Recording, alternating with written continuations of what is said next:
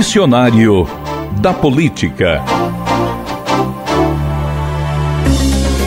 É chamada popularmente de compra de votos a prática eleitoral dolosa e ilícita, ou seja, feita de caso pensado. Não necessariamente explícita, a compra de votos é um negócio que pode ser fechado em dinheiro ou pela via da troca de um bem ou vantagem de qualquer natureza, inclusive empregos, indicações para funções públicas, presentes e acesso a influências políticas. A prática é criminosa e condenável, mas persiste desde as origens da política nacional. A compra, quando um político põe dinheiro vivo de forma direta na mão do eleitor ainda existe, mas faz parte do folclore político.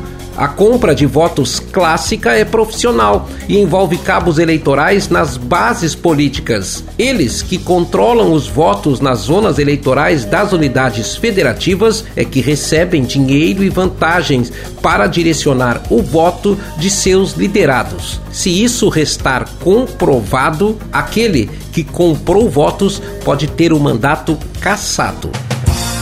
Este é o Dicionário da Política, para entender o que a gente escuta no dia a dia da vida pública nacional.